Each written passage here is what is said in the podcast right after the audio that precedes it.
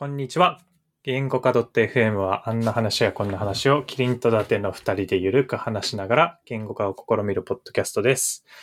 というわけで、えー今回は自身にレッテルを働自身にレッテルを貼らない大事さを言語化したいです。神まみた。お願いします。お願いします。で、これはまあ、なんかどう、どういうことかっていう、まあ一応なんか元ネタがあって、なんかその話からしようかなと思うと、あの、予想通りに不合理っていう、あの、本があって、すごい面白いんで、まあ皆さん機会があれば読んでほしいんですけど、まあその中でそのステレオタイプの影響っていう章があって、で、まあなんかその、この本自体どういう本かっていうと、えーっと、まあなんかその人間の振る舞いとか感情とか考え方みたいなところで、まあある側面を切り出したときに、まあ一見すると、全く合理的ではない意思決定を、まあ状況とか、あの、環境次第ではしてしまうよねっていうようなのを、まあいろんな切り口で取り上げた本なんですけど、まあそのうちステレオタイプの影響っていうのは何の話かっていうと、えっと、まあ自分自身に、えっと、まあレッテルを貼り付けることで自分自身のパフォーマンスに、あの、無自覚に影響が出てしまうっていう話をしてて、ああ、なるほどなって思ったっていう感じ。で、なんか具体例の話とかすると、まあその本は実験がすごいいろいろ取り上げられてるんですけど、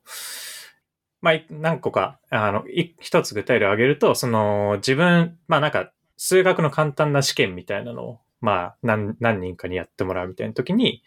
えーっと、まあ同じ条件で2回やるんだけど、まあ1回目は、まあ自分、あんたたちはその優秀な学生でみたいな、その前、前、前段階みたいな話をして受けてもらった時と、えっと、まあもうちょっとネガティブな、あの、話をした時に受けてもらうと、えー全く同じ条件でも、まあ結果が、点数が下がるみたいな。かつその実験自体にめちゃくちゃ再現性があるみたいなのが取り上げられたりしてて、まあこの話って、まあ僕たちが生きていく中で、あのまあ無自覚にやってたこととか、なんか僕ありそうだなと思って、まあいい機会だし、ちょっと整理して言語化して、かつなんかこの絵に陥らないためにどうしようかみたいな話とかもできればいいかなと思った次第でございます。めっちゃ長くなりましたが、前置きが。その実験はどっちが下がったの？その実験は、えっと、その自分たちは優秀じゃないっていうバイアスをかけた方が、えー、下がっああ、なるほどねた結。果としては。そう。ああ、そうやって吸い込まれた方が、吸い込まれたことに影響されやすいっていうお話ね。あ、そうそうそう。だから多分、あの、その実験具体的に書いてあったわけじゃないけど、例えばその日本人って、あの、世界人種的に、あの、運動能力が、ヨーロッ欧米の人種より低いじゃないですか。うん。例えば。で、っていう情報があった時に、その、じゃあ50メートル走を走ってくださいみたいな。10人に走らせる時に、まあ何も言わずに走ってもらうのと、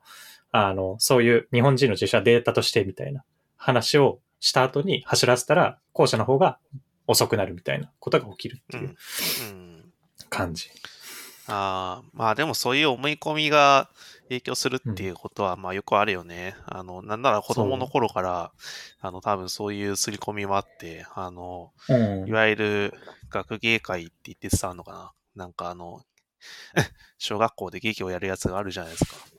で、まあ、人前に立ってセリフを喋るから緊張するからって言って、うんあの手のひらに人という字を3回書いて飲み込むみたいな、まあ、そうすると緊張しなくなるとか、その、監修をかぼちゃの頭だと思うとか、なんか、はいろいろある、いろいろあるじゃないですか、そういうのが。あるね。まあ確かに。から人のやつは、うんいい方に応用したパターンだよね、多分。そうだね。そうだね、そう。なんか、だ結構、いや、わかんないな。なんか僕がそのエンジニア、ソフトエン、まあ、ソフトエンジニアじゃなくてもいいんですけど、社会人として働いてきた時にやっちゃってたかもなと思うのは、僕は結構自己肯定感がめちゃくちゃ低いタイプなんで、まあ、周りの優秀な人を見て、自分はまだまだだという気持ちで、まあ結構、あの、いろんなことに取り組んでたりするんだけど、うん。まあそれがもしかしたら自分の行動に悪く影響したりしてるかもなと思うと、うん。なんやろね。から自信過剰な方がいいかもね。この理屈だけで言うと。うん、いや、ば、まあ、それもバランスですっていう話にしかならないんだけど、いや、な、なんか、一緒にこういうのいろいろやったりとか、あの、どっか出かけたりしてて思うのは別に自己肯定感が低いんじゃなくて、あの、用心深いというか、あの、うんうんうん。ななんというか、うん、そういうネガティブな話ではないと思うんだよなっていうのはあるんだけど。ああ、なるほど。うん。また、まあ確かに、用心深いはあるかも。うん。あい多分石橋は叩いて歩いた方がいいなと思ってるんだけど、たまに叩き忘れてる石橋があるくらいの話じゃない、なるほどな。じゃあ俺はこのままでいいな。うん、全然そういうの思ったことないけどね。まあもちろんそのあー本当に表に出してないだけで自分の中ではいろいろあったりするもんだとは思うんだけど。はいはいはい。あでもこうやってその他者からの客観的な評価をもらうのはめちゃくちゃいいな。なんか、あんま意外と 会社の評価以外でそういうのってあんまない気がするから。まあ、あの評価するところじゃないからね、だってこういうのは。そうだね。うんいやー。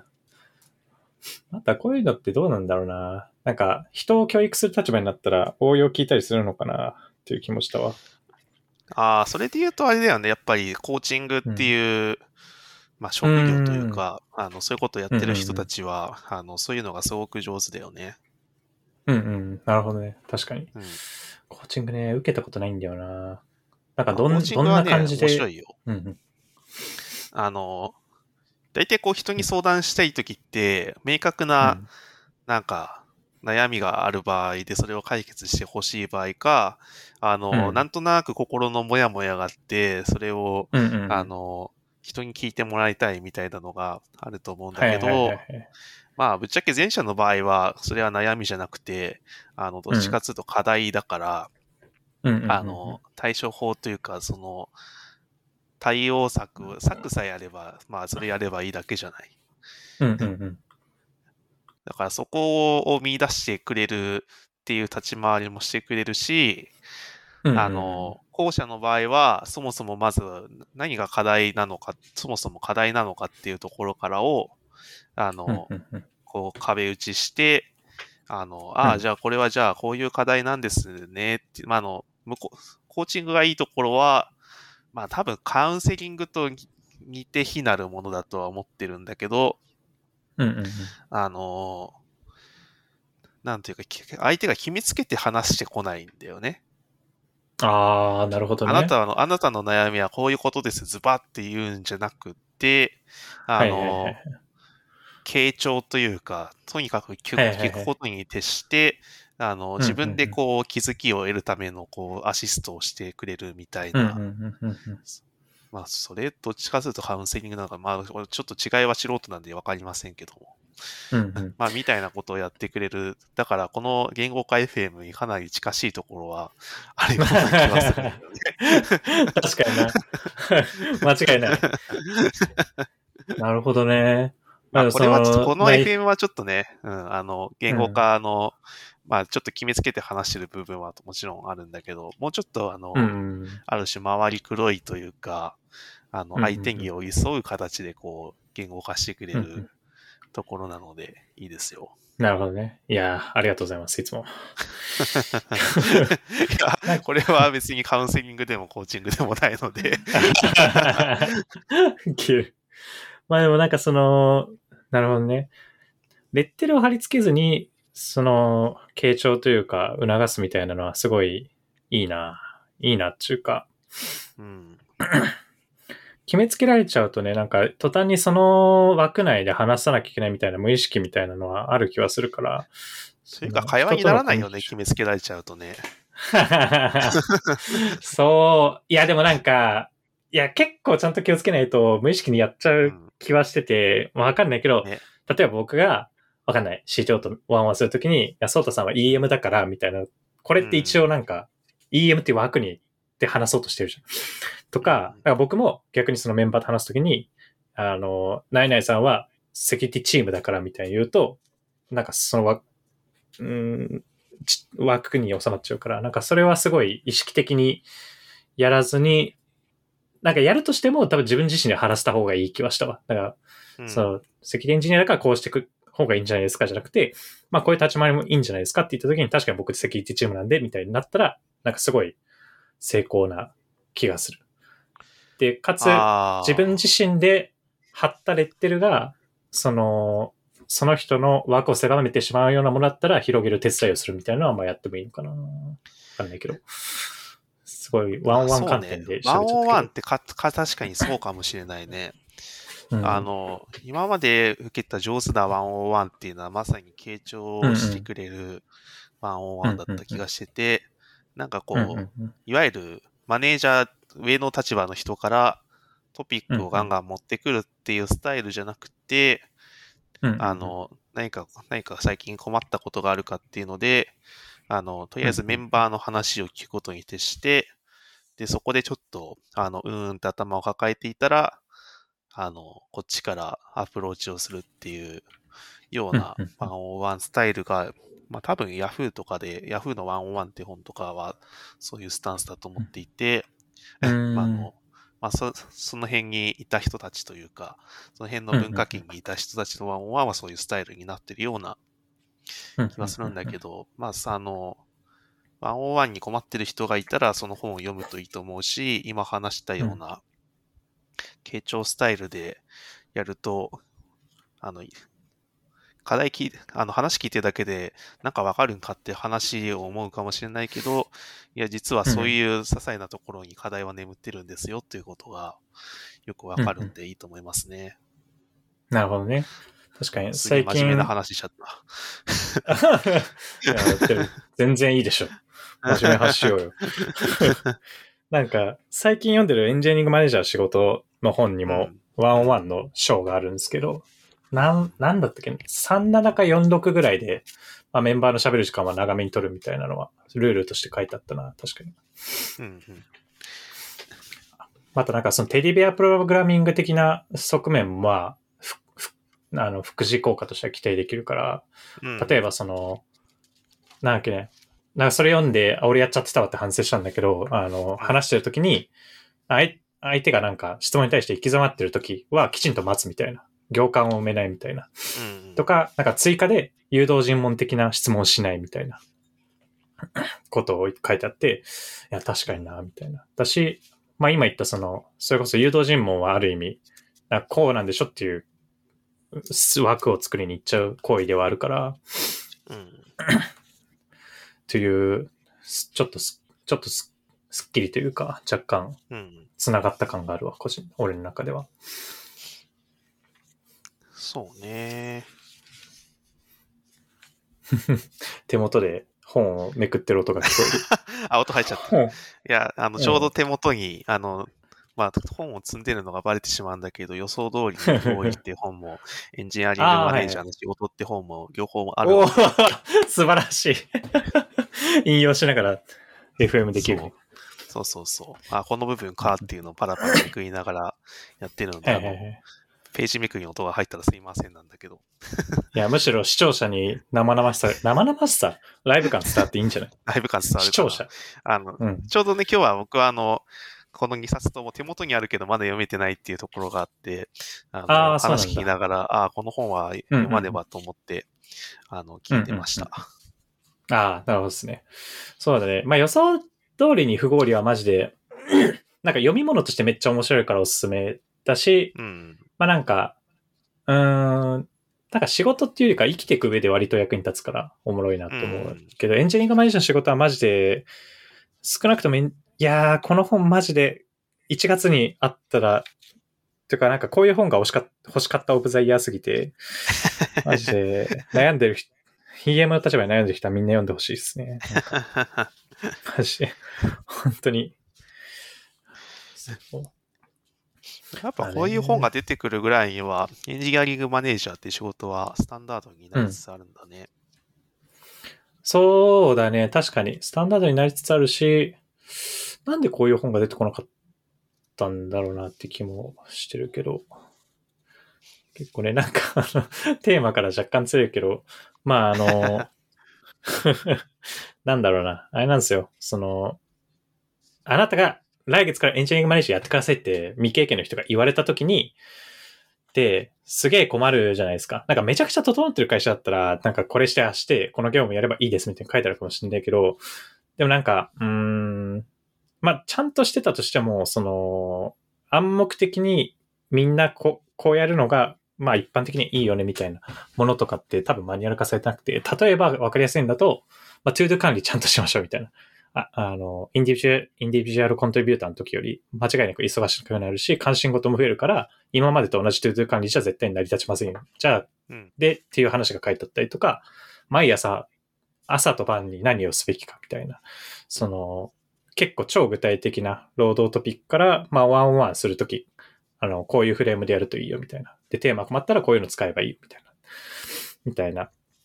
ところの、なんか本当マジでプレイブックというかマニュアルみたいな感じだから、うんで、なんか、そういう本が、多分トピックトピックではそういう資料とか本はまああったと思うんだけど、うん。あの、い一番、そぎを、そぎ落とした、いい感じにそぎ落とした情報量で網羅的にまとまってるっていうのが、まあ素晴らしい本なんで、皆さん、まあでも、すごいね、ご購入くださいって言おうとしたけど、まあ、界隈では評判がいいんで、うん。きっと、気になってる人はすでに買ってるでしょ今、パラパラと1章、2章、3章とバーっと読んでるけど、これは確かにその EM になった人が最最初に読んでおくと、あの、なんていうか、マネージャーが遭遇する問題って割と突発的にやってきたりするので、あの、なんか、そういう時に、あこの話あそこに書いてあったなっていう風になれる本かなと思ったりしてます。う。うん。あの、一番おすすめの章は一番最初の初めにっていう章で、この章はねあ、EM、わけもわからず EM になって半年働いた人は全員涙を流す章になってるんで、ぜひ、ぜひ読んでください。なるほどね。お お前だけが俺の気持ちを分かってくれるみたいな気持ちになる。ま あまあ、そう。なんですよ。ままあ、そうだよ。ね。みんななりたくてマネージャーにやってるわけじゃないっていうことが、こう、如実に書かれているよね。ちょっとまあで必もまあ、そう要いう人向。けのね、本なんだろうな。うん。まあちょっと トピックずれちゃったけど、まあでもその、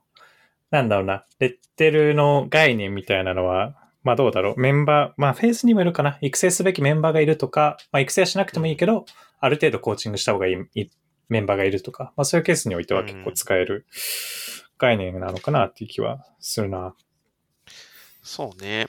この5章もいいよね。その人に合った仕事を、なんかこう、一緒に考えるというか。ああ、そうだね。うん。あとは人にレッテルを貼るって話はそうで、まあでも自分のレッテルは頭に話した通り、いやーでも難しいよな。なんか、キリン、キリンってこうだよねみたいなうん。ことを言ってもらえる場面は結構ノート的に、いやでも違うな。なんか、いや、違うんですよ。この FM 終わった後に僕は僕自身に貼ったレッテルをどう処理すべきかみたいなことを考えてて、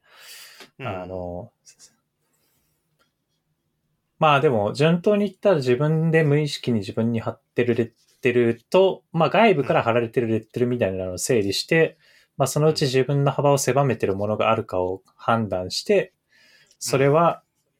自分の意識から剥がすみたいなことができるといいのかな。やばい。めっちゃ綺麗にまとまっちゃった。ななんというか、その、悪いレッテルはそうだけど、いいレッテル貼ってる場合もあるから、あうんうんうの、そそれがいいことなのか悪いことなのか、まあ大体悪いことにフォーカスしがちなんだけど、でも悪いことにフォーカスしていくと、どんどんどんどんなんか、あの、自己嫌悪に陥っちゃうから、あの、あそうね。ちゃんといい、いいところにも目を向けて、まあそれは大事に、まあそれはレッテルって言わないのかもしれないけど、まあそれが貼ってあるのであれば、そのまま大事にしていけばいいだけの話かなとは思いました。うん何にせよこう悪いことにフォーカスしていくと人間視野が狭まってしまうので、あうんの、うんうんたまにこうやって外部の人が言っている、あ、確かにここいいとこだなと思えるポイントがあるんだったら、なんかね、うんうんうんそれは取り入れたらいいような気はしますけどね。うんうん。確かに。悪い方はそう。でなんか、いい方は、いやー、なんか、でも、食能のレッテルは、すごい、貼らないようにした方がいいんじゃないかという説が自分の中ではあって、この話なんか、なんかの回に、伊達氏が似たようなこと言った気がするんだけど、あ、うん。違うか、FM じゃなくて、多分、オフトピックで話したのかもしれないけど、ああ、そうかね。僕だったら、その、バックエンドの人みたいな、うん、あの、まあ多分世間からのレッテルがあって、うーん、まあでも自分自身の行動が変わってるかはちょっと考えたことないけど、うんまあ、外からの行動っていうのは変わるじゃない？なんか、うん。僕にモバイルのこと聞く人もいなければ、モバイル開発を頼む人も基本的にはいなくて、うん。うんなんか、それは、まあ別に悪いことでもいいことでもないけど、その幅を広げたいと思った時には、なんか、きちんと意識的に認知した上で、行動した方がいいのかなっていう気はするかなぐらいだな。なんか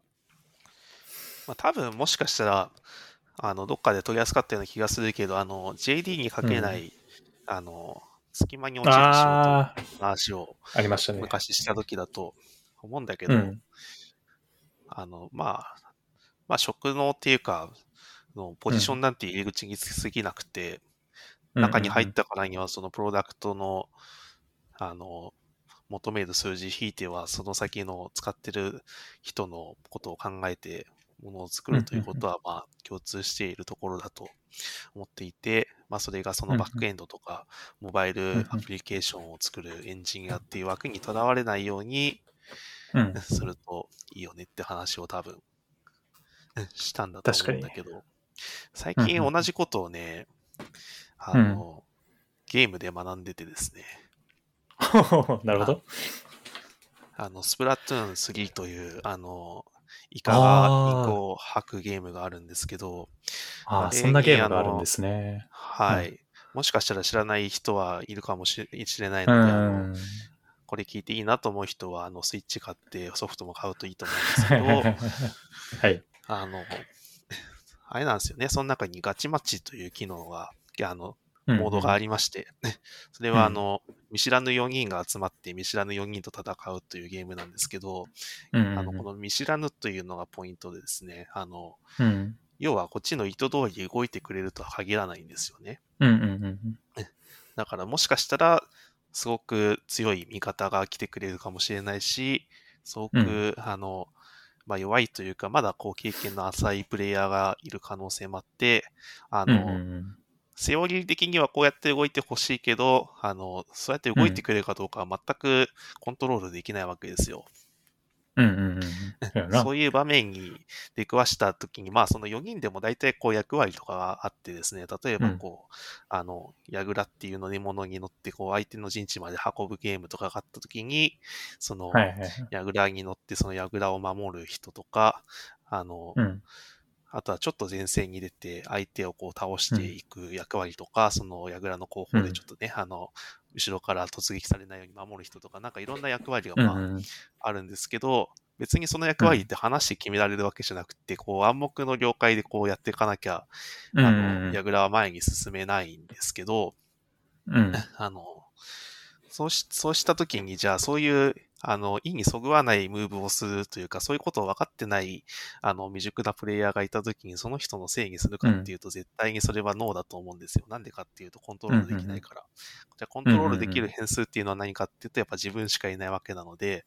あの、こう自分が、じゃあ、あ、そう、そういう動きがあできないとか、相手がすげえ強いなと思ったら、自分がそこにさっと入って、こう、あの、その役割をやるっていう風な動き方をしないと、ヤグラはゴールに行けないわけですよね。うんうんうんうんっていうのを、あの、いろんなとこで見て、あの、あ、これはチームと一緒やなという風のをこう通過ね。ウケる。まあ、コントロールできないの、サブはちょっとありそうだけど、さすがにま。あ、あの、さすがにプロダクトの方が会話はできるので、あの、会話できるのに、あの、ゲームでそういう状況なのに、プロダクトでそれができないっていうのはおかしいでしょっていうような話なんですよ、確かにね。だから、うん。だからゲームなんてめちゃくちゃうん。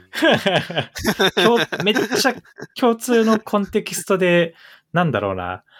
いや、でもなんか、あそれがその、スプラトゥーンを面白くしてるのかもしれないけど、なんかうん、明確に一つぜゴールがあるから、それは共有できてるはずなのに、なんかそこに行く道順がたくさんあったりとか、なんか人によってはなんか考えが違うみたいなところで、あの、こん、えーなんだろうな。何が言いたかったんだろう。なんだろうな。いや、なんか、ふ普通に考えたらさ、ゴール同じなんだから全員同じ行動できればいいはずじゃん。でもなんかそうなんない、その塩梅みたいなのは結構、まあ、社会と同じかもなっていう気は したわ。うん そのたどり着き方が何個もあるというか、うん。うん。そう